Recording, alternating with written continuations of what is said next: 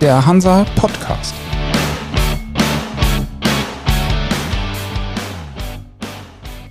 Moin aus Hamburg zur neuen Folge vom Hansa Podcast. Ich bin Michael Mayer und bei mir in der Leitung ist heute Florian Braun, immer noch relativ neuer Head of Ocean für Europa, Mittelost und Afrika bei der, viele sagen, digitalen Spedition Flexport. Moin, Herr Braun. Moin, Herr Mayer, grüß Sie. Herr Braun, würden Sie die Bezeichnung digitale Seefrachtspedition oder digitale Spedition durchgehen lassen oder was würde aus Ihrer Sicht besser passen?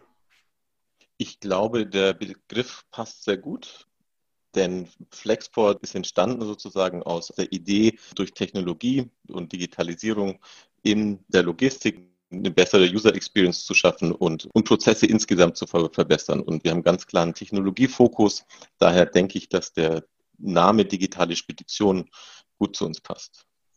Was bedeutet das denn konkret für das Seefrachtgeschäft? Also wir sprechen natürlich oft von Schiffen, Containerschiffen in diesem Fall und Kunden, Verladern, gar keine Frage. Aber was bedeutet das konkret? Wo setzen Sie an? Wie gehen Sie davor? Also die Ware wird natürlich physisch bewegt mit dem Schiff, mit dem LKW, ähm, hauptsächlich mit, mit, dem, mit der Bahn. Aber die Organisation der Prozesse um diesen Transport herum, der wird von uns eben digital ähm, abgebildet. Dabei ist äh, besonders, also uns besonders wichtig, wir, wir haben, ähm, wir arbeiten auf einer Plattform zusammen mit unserem Kunden. Weil der wesentliche Unterschied ist, wir haben ein Transportmanagementsystem, das gleichzeitig auch unser Kundeninterface ist. Und wir, wir haben damit sozusagen eine, eine Plattform erschaffen, auf der wir arbeiten, auf der der Kunde arbeitet, aber auch die anderen Stakeholder, also wie Trucker, Customs Agents, ähm, Warehouse äh, Supplier und so weiter. Und wir arbeiten alle auf einer Plattform. Das ist so der Kernansatz von Flexport. Und dadurch äh, gelingt es uns eben, also entlang der Supply Chain, wenn Sie so ein Shipment abwickeln, haben Sie ja viele Stakeholder. Sie haben bis zu 180 Prozessschritte, die da reinspielen. Und die Abwicklung generiert Daten. Diese Daten sind meistens auf unterschiedlichen Systemen verfügbar zu unterschiedlichen Zeitpunkten und können eben nicht holistisch strukturiert äh, genutzt werden. Dadurch, dass unser Ansatz eben mit der äh, Single Plattform ist, gelingt es uns, hier ein strukturiertes Datenset zu generieren, ne, dass Sie dann hinterher auch analysieren, auswerten können, Data Analytics und Prozesse darauf aufbauen können. Es klingt, als ob der Ablauf und die Koordination leichter fallen kann, wenn sich alle darauf einlassen ist dadurch vielleicht auch das Potenzial größer, die Logistik an sich effizienter aufzustellen, dass wir vielleicht solche verstopften Häfen nicht mehr sehen oder dass das Risiko einfach nicht mehr so groß ist, weil sich die verschiedenen Stakeholder einfach besser koordinieren können, ohne allzu große Umwege.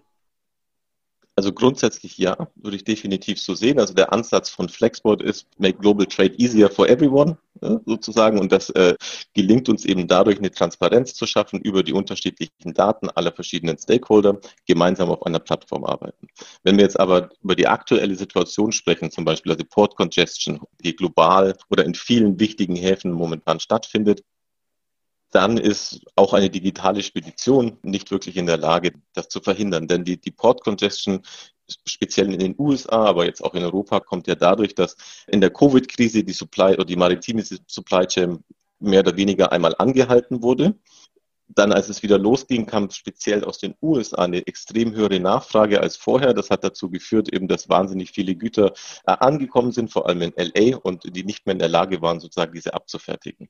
Klar, wir messen natürlich die Transitzeiten, also wie lang ist der Durchlauf in, in Long Beach und in LA und sehen dann, okay, die Durchlaufzeiten gehen nach oben, können zum Beispiel umstellen auf Oakland als Hafen das bedeutet aber dann, wenn man sieht, es läuft dort schneller oder einfacher, dann fangen viele Räder an, eben diesen Hafen anzulaufen. Ja, und dann äh, passiert das Gleiche in, in alternativen Häfen, wie es ähm, in, in, Long Beach oder in LA war. Ja, ähnliche Tendenzen sehen wir auch in, in Europa. Also wir können eine Transparenz schaffen, wir können klar darstellen, wie es läuft, wie lange es dauert, wo die Probleme liegen. Aber jetzt so, so ein massives Problem wie die äh, Port Congestion in LA können wir nicht wirklich lösen. Wir können Kunden dabei helfen, da besser durchzukommen durch die Phase, aber wir können die Congestion nicht auflösen. Wenn Sie Transparenz schaffen und die Koordination erleichtern, ist das natürlich das eine. Aber an welcher Stelle können Sie Ihren Kunden denn bare Münze liefern? Also wo ist der kommerzielle Nutzen für Ihre Kunden?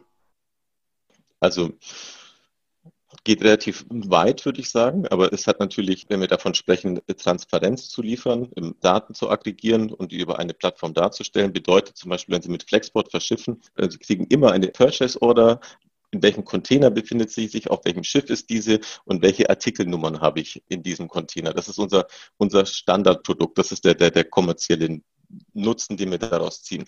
Ultimativ bedeutet es für unseren Kunden, sie sparen Zeit, ja, bessere Abwicklung, ich kann besser planen. Ich verstehe sozusagen, wenn es zu einer Verspätung kommt, ja, welche Purchase Order es betreffen, welche Teile sind da drin, brauche ich die für die Produktion.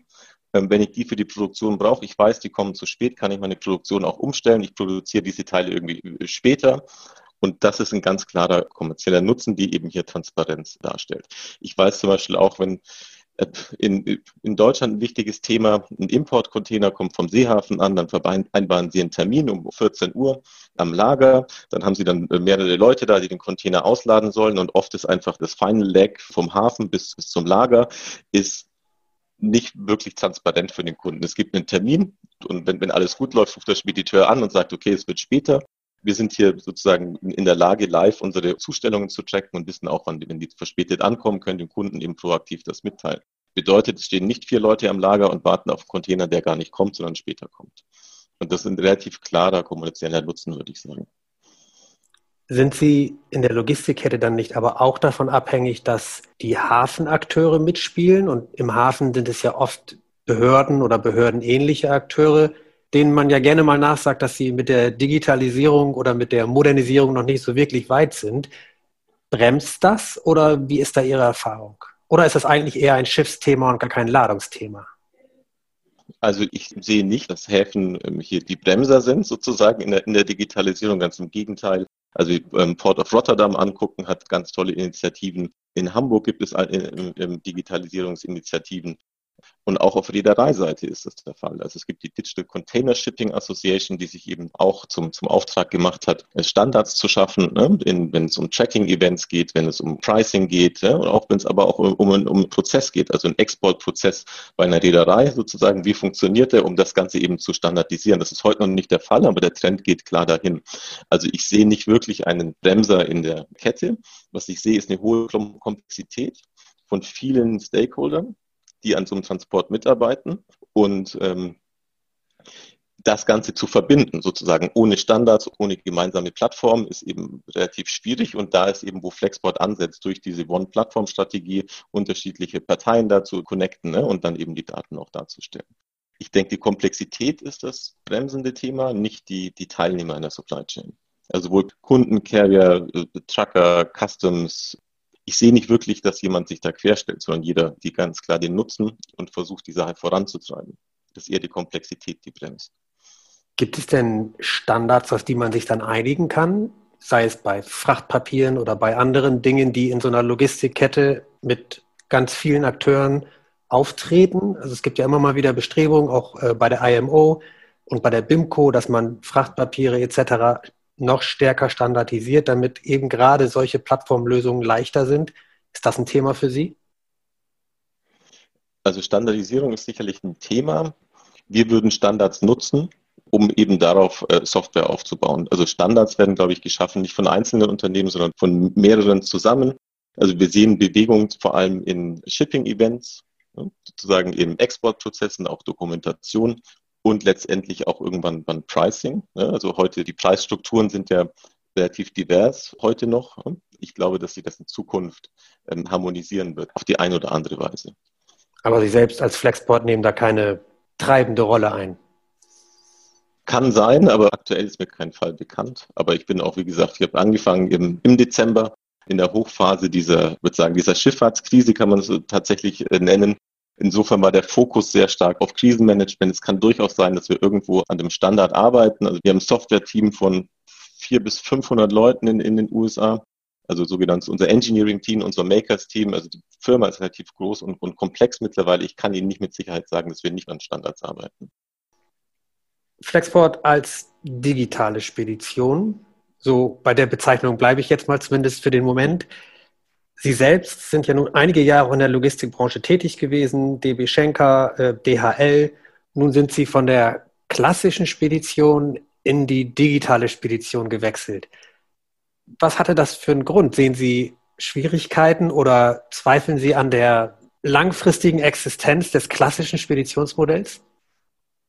Also mein Grund ähm, zu wechseln war sicherlich nicht, dass ich daran zweifle, dass die klassischen Speditionen eine, eine, eine Zukunft haben, aber ich fand das Thema Flexport an sich ne, also, es kommt eine Firma, die sagt, wir make Global Trade easy. Wir bauen eine Plattform, an der wir alle Stakeholder anbinden. Fand ich total spannend. Ne. Also ich habe das auch immer verfolgt und, und kam mit Flexport eben in Kontakt und habe deswegen einen Wechsel gemacht. Das ist für mich der entscheidende Punkt gewesen. Ich habe lange auch für klassische Speditionen gearbeitet und auch die wird es in Zukunft noch geben.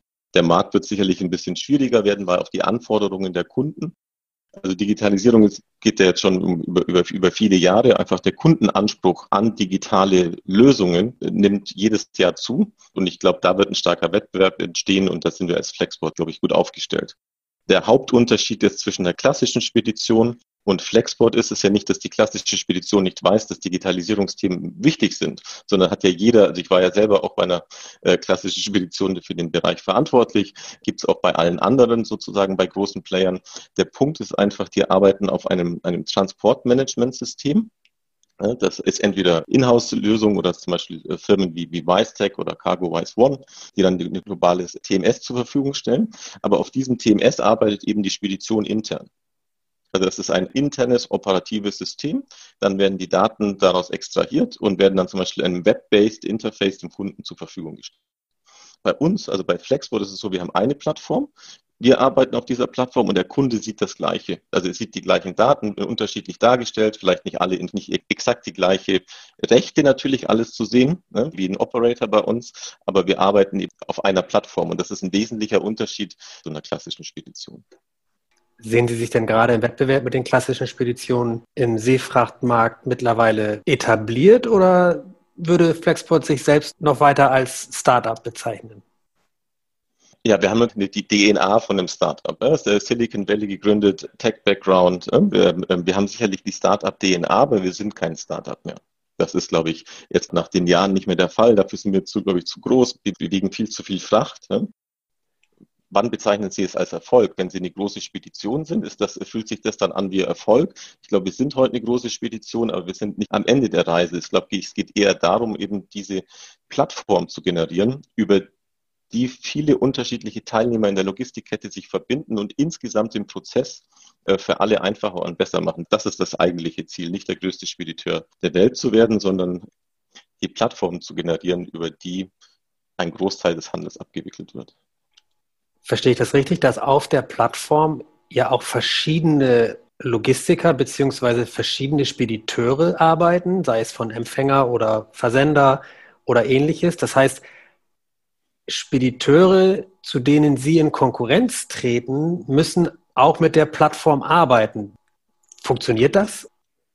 Also gesagt habe ich es nicht, aber ähm, wenn Sie es so interpretieren, könnte das in Zukunft so sein, ja. Das ist dann ja schon auch mehr Konkurrenz für die Spedition, für die klassische Spedition. Ich glaube nicht, dass es Konkurrenz ist, sondern dass es, ähm, dass es eher ein, ein Enablement ist, ne, sozusagen. Also dass, dieses fehlende Puzzleteil einer gemeinsamen Instanz, sozusagen, über die ich Daten austauschen kann, Shipments abwickeln kann, ähm, dass es die es nicht gibt, ähm, dass die geschaffen wird. Treiber des Ganzen ist die Nachfrage des Kunden wenn der das digital haben will oder wenn der mit Flexport arbeiten will, muss der andere ja mitziehen. Ja, es ist ja heute, also heute ist Flexport ähm, sozusagen über unsere Technologie wickelt nur Flexport seine Shipments ab. Wir haben unsere Lieferanten, unsere Kunden daran angeboten und das ist der Status heute. Die Kunden fragen ja nicht, hey, ich möchte, dass digital ist, sondern es wäre also kein Selbstzweck, irgendwas digital über die Technologie darzustellen. Für den Kunden geht es einfach darum, jetzt eine bessere User Experience, also eine bessere Kundenerfahrung zu schaffen. Und da war eben der Fokus in der Speditionsbranche auf dem im individuellen Verhältnis mit dem Kunden, klar, in meinem persönlichen Kontakt. Man versucht irgendwie für den Kunden das Beste darzustellen. Man fragt ihn, okay, was sind die Anforderungen, wie können wir helfen? Aber die wirkliche User Experience ne, mit dem digitalen Interface, also da ist schon ein wesentlicher Unterschied. Vor gar nicht allzu langer Zeit, es war Ende letzten Jahres haben wir als Hansa mit Speditionsvertretern gesprochen und einer hat eine ganz interessante Aussage getätigt, wie ich finde. Er sagte, if you can't beat them, join them. Diese Aussage sei mit Blick auf die digitalen Speditionen nur begrenzt richtig, weil seiner Beobachtung nach auch die digitalen Speditionen merken würden, dass bei den vielen Unwägbarkeiten eines Seetransports mit der Organisation der Vor- und Nachläufe, der Zollabfertigung und der Dokumentation eine digitale Abbildung der Prozesse gar nicht so durchgehend möglich ist. Außerdem seien einige ehemalige Startups von anderen Speditionen schlicht schon übernommen worden und so hätten sich arrivierte Kräfte das Know-how gesichert. Was würden Sie jemandem entgegnen, der sowas zu Ihnen sagt?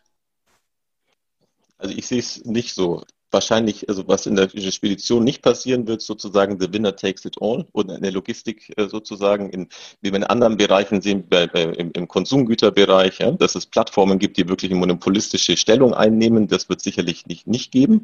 Es wird weiterhin ein fragmentiertes Umfeld geben, vielleicht mit verschobenen Marktanteilen, aber ich sehe nicht, dass digitale Speditionen akquiriert werden von klassischen Wettbewerbern und dann deren Know-how äh, ähm, übernommen wird und die digitalen Speditionen verschwinden. Ich sehe eher, dass es immer mehr davon gibt und immer mehr, die erfolgreich sind.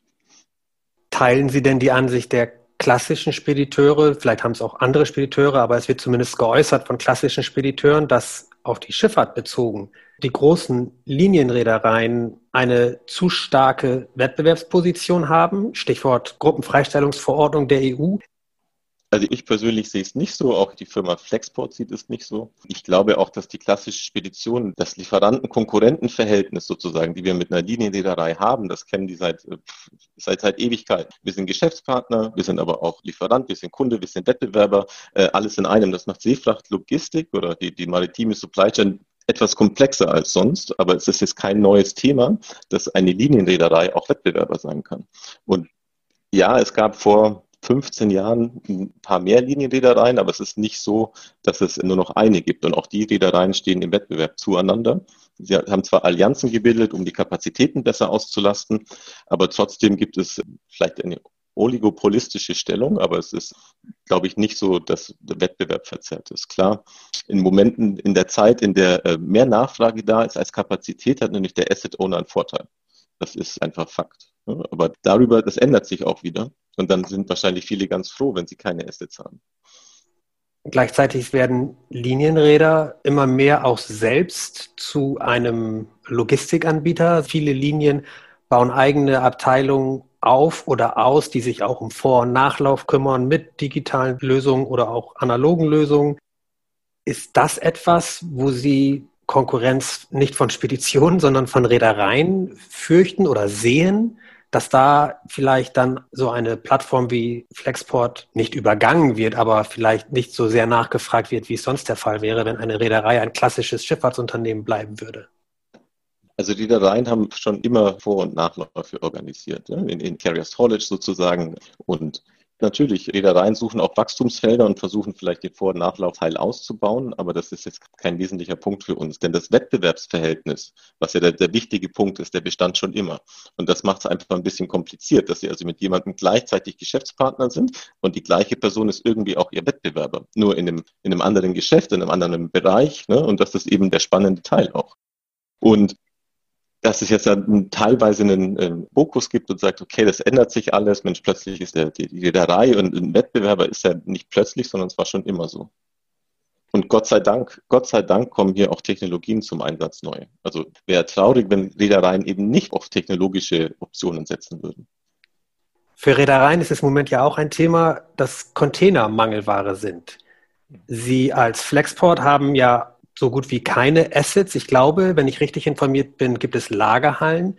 Wäre es denn auch eine Option für Flexport, in Container zu investieren, um das eigene Angebot auszuweiten, das Portfolio für die Kunden, um vielleicht von der jetzigen Situation, in der ein großer Mangel herrscht, profitieren zu können? Ich kann nicht ausschließen, dass wir irgendwo auf der Welt schon einen Container besitzen, aber ich denke nicht, dass es einen Mangel an Containern gibt momentan. Die Container sind einfach nur am falschen Ort. Sie haben das Gesamtsystem Martini Supply Chain einmal fast zum Anhalten gebracht. Und dann die Maschine wieder angeworfen und plötzlich mit einem extrem starken Nachfrage aus einer Region in der Welt. Und dann ist sozusagen das gesamte Equipment dorthin geflossen, das Leerequipment.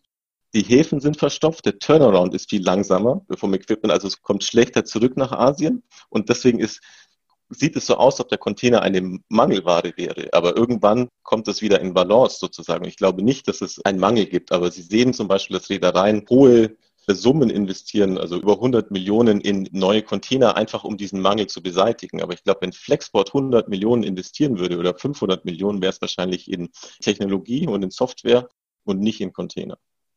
Also es bleibt ein Asset-Light-Modell. Es bleibt sehr wahrscheinlich ein Asset-Light-Modell. In strategischen Plätzen kann es immer gut sein, äh, äh, Anlagevermögen zu haben, aber insgesamt bleibt das ein Asset-Light-Konzept. Wenn es darum geht, das Serviceangebot für die Kunden zu verbessern und gerade bei den Kunden der Logistikbranche und der in diesem Fall Containerschifffahrt, spielen ökologische Aspekte oder auch Compliance-Aspekte eine immer größere Rolle. Und wir wissen von diversen großen Konzernen, sei es IKEA oder ähnliche, die nur noch mit solchen Logistikern zusammenarbeiten wollen, die einen gewissen ökologischen Fußabdruck haben, also einen kleineren ökologischen Fußabdruck als andere. Können Sie mit Flexboard da assistieren? Haben Sie sowas auch integriert in Ihre Modelle, dass man auf solche Dinge eingehen kann? Also zunächst ist die Logistik einfach ein wichtiger Part, ja, wenn es um Sustainability geht. Wenn man die insgesamt, glaube ich, den CO2-Ausstoß äh, in der Logistikbranche sich anguckt, äh, dann wären wir als Branche, glaube ich, das, wenn man es in Ländern darstellt, äh, sechstgrößte Land der Welt, was, was CO2-Ausstoß angeht. Wenn man sich aber speziell im Einzelnen das runterbricht, sozusagen auf das einzelne Gut, auf die einzelne Ware, dann ist der Transport aus Asien nach Europa deutlich CO2-sparender als ein Lkw-Transport von Hamburg bis nach Frankfurt. Die Seefrachtlogistik ist schon ein Weg, sozusagen CO2 zu sparen im Vergleich zu allen anderen Transportträgern. Nichtsdestotrotz ist natürlich ein Fokusthema für uns. Was wir tun ist, ähm, gibt zwei Aspekte zu dem Ganzen. Das eine ist eben CO2-Ausstoß vermeiden. Da geht es dann wieder darum, äh, Transparenz der Warenströme, dass ich verstehe sozusagen, wie ist das optimale Routing, welche Dienstleister setze ich ein, was für Schiffe kommen zum Einsatz, um eben den CO2-Ausstoß erstmal so niedrig zu halten, wie es geht und gleich zu vermeiden bei, bei der Entstehung. Das zweite ist dann eben ein Offset-Thema. Wenn ich CO2 ausgestoßen habe, dass ich dann über einen Offset-Mechanismus meinen Fußabdruck verbessern kann wenn Sie diese Dienstleistung für den Kunden haben. Dadurch kann er dann auch anpassen. Dann kann er sehen, okay, was ist der Offset der verschiedenen Shipments und dann kann er dann reagieren und sagen, okay, ich nehme vielleicht einen anderen Partner in der, in der Logistikkette. Oder wie muss man sich das vorstellen? Also zunächst mal zeigen wir dem Kunden für jedes einzelne Shipment, was war der CO2-Ausstoß und wir bieten ihm die Möglichkeit, diesen CO2-Ausstoß wieder auszugleichen. Und das eben strukturiert äh, für jedes Shipment und mit unterschiedlichen Möglichkeiten. Und dadurch, über diese Kompensationen, schafft der Kunde und wir einen Ausgleich. Was für Kompensationen sind das? Bekannt ist zum Beispiel das Aufforsten von Wäldern. Okay, da ist also auch Konkret. Flexport dann mit dabei, dass Sie solche Dinge in, ihrer, in Ihrem Angebot mit drin haben. Genau über eine Organisation, die nennt sich Flexport.org. Die hat eben so eine separate Firma, die hat den Fokus sozusagen auf den Sustainability-Aspekt, aber auch eben, wenn es um Aid und Relief geht. Und die auf Pro Bono-Basis dann zum Beispiel NGOs berät, wie man die Logistik besser und effizienter organisiert. Aber ein Teil davon eben sind die Kompensationszahlungen für CO2-Ausstoß. Wie gesagt, also das Wichtigste ist eigentlich die Vermeidung. Also Kompensationszahlungen sind gut, Wälder aufzuforsten ist gut, aber am allerbesten ist es, wenn wir es erst gar nicht ausstoßen. Wird das nachgefragt? Gehen Ihre Kunden darauf ein, auf so Kompensationsmodelle? Ja, auf jeden Fall. Also gerade auch die CO2-Berechnung pro Shipment ne, ist ein wichtiges Thema. Wir bieten das auch extern an, also wenn Flexport den Transport gar nicht durchführt, auch dann kann man über uns sozusagen über den CO2-Rechner ermitteln, was der CO2-Ausstoß war und dann eben über Kompensationszahlungen das wieder auszugleichen. Das betrifft dann schon auch den Flottenbetrieb der Reedereien, oder? Da geht es ja dann direkt daran, wo wird das CO2 ausgestoßen? An Land, auf See, wo auch immer, aber eben auch auf See. Das heißt, auch Räder werden da ja ziemlich genau drauf gucken dann. Das ist richtig. Klar, ist auch ein Thema für viele Reedereien und es gibt auch da unterschiedliche Kooperationen ja, zwischen uns und Reedereien. Also es ist ein Thema, das durchaus großen Fokus hat und auch in der Breite von der gesamten Branche auch bearbeitet wird. Mit welchen Reedereien kooperieren Sie denn da? Wir kooperieren also mit allen bekannten Linienreedereien. Also mittlerweile ist ja ein Oligopol geworden. Also Sie können nicht sagen, dass Sie da jetzt mit einem Räder nicht mehr arbeiten. Natürlich haben wir auch mit dem einen eine größere Geschäftsbeziehung als mit dem anderen, aber im Grundsatz arbeiten wir mit allen drei großen Allianzen und mit jedem Räder in dieser Allianz. Zum Schluss würde ich Sie nochmal bitten, können Sie für uns einen Blick in die Glaskugel werfen? Auch bei Ihnen im Hause wird man sich damit beschäftigen, wie die Raten sich entwickeln, wie sich das Geschäft entwickeln könnte, dürfte, wird. Was erwarten Sie denn in Zukunft für die kommenden Monate in puncto Kapazität und Frachtraten? Mit welchen Prognosen arbeiten Sie? Momentan sieht es so aus, als die, die maritime Supply Chain funktioniert immer noch nicht so, wie sie sollte. Das größte Problem sind eben Port Congestions in allen Haupthäfen. Diese Port Congestions führt dazu, dass äh, das Equipment am falschen Platz ist und nicht dort, wo es gebraucht wird. Das führt dazu, dass durch die Port Congestion werden die Transitzeiten länger und dadurch ist weniger Kapazität verfügbar in einem bestimmten Zeitpunkt, wenn ich sie brauche. Und in Kombination mit Firmen, die einen extrem großen Druck haben, ihre Ware zu verschiffen und bereit sind, noch höhere Preise zu zahlen als aktuell, in dieser Kombination treibt es den Markt immer weiter nach oben. Also kurzfristig, mittelfristig sehe ich kein Ende in Sicht. Ich denke, die Transportpreise gerade in der Seefracht werden weiter steigen. Wir hatten einen weiteren Covid-Outbreak in China, was dazu geführt hat, dass der Port of Yantian die Operative nicht eingestellt hat, aber, aber stark reduziert hat. Soweit ich weiß, ähm, arbeiten die momentan auf 30 Prozent der Kapazität, was dazu führt, dass eben viel Ware, die eigentlich verschifft hätte werden sollen, nicht verschifft wurde. Und da gibt es einen extrem großen Druck sozusagen von diesen Verladern, dass die Ware verschifft wird. Ne? Insofern wird das weiter dazu führen, dass die Probleme, die heute bestehen, sich nochmal verschärfen. Also es ist wahrscheinlich, sieht momentan so aus, als ob das die Magnitude hätte von einem Suezkanal-Inzident, was es für uns bedeutet in der Seefracht. Und daher sehe ich kurz- bis mittelfristig keine Chance, dass sich die Raten reduzieren. Ganz im Gegenteil, es geht weiter nach oben. Damit sich das Ganze wieder in Balance bringt, sozusagen, das wird erst dann passieren, wenn die extrem starke Nachfrage aus den USA zurückgeht, die Häfen dort nicht mehr verstopft sind und das Ganze wieder mehr in Gleichgewicht kommt. Aber solange wir eben so eine einseitig extrem starke Nachfrage haben, wird das Problem so bleiben, wie es ist. Und was sieht die Zukunft vor für Flexport selbst? Also vielleicht nicht unbedingt ganz kurz, aber zumindest mittelfristig. Wo geht die Reise hin? Was denken Sie? Im Seefrachtgeschäft? Also wie gesagt, heute, wir hatten ein bisschen gesprochen darüber, was wir heute schon darstellen, dass wir eben die Transparenz schaffen über die Logistikkette, dass wir Daten zur Verfügung stellen, dass wir Analytics darauf aufbauen. Perspektivisch geht es sicherlich dahin, dass wir das Ganze dann kombiniert äh, mit künstlicher Intelligenz, die zum einen dann selbst Prozesse ausführt, also zum Beispiel bei Buchung von Sendungen oder auf Kundenseite sozusagen automatische Purchase Order Management, Purchase Platzierung, dann die Buchung bei der Reederei, dass die automatisiert wird. Dann Predictive Analytics werden die größere Rolle spielen. Und das sind, glaube ich, die Hauptfelder, in denen die nächsten Jahren sich das äh, weiterentwickeln wird. Wir werden das weiter beobachten, gerade auch Flexport weiter beobachten und hören, was unsere Leser und Hörer aus anderen Branchen wie der Schifffahrt dazu sagen haben. Herr Braun, ich danke Ihnen für das Gespräch, das war sehr nett. Herr Mayer, bedanke mich auch und bis bald.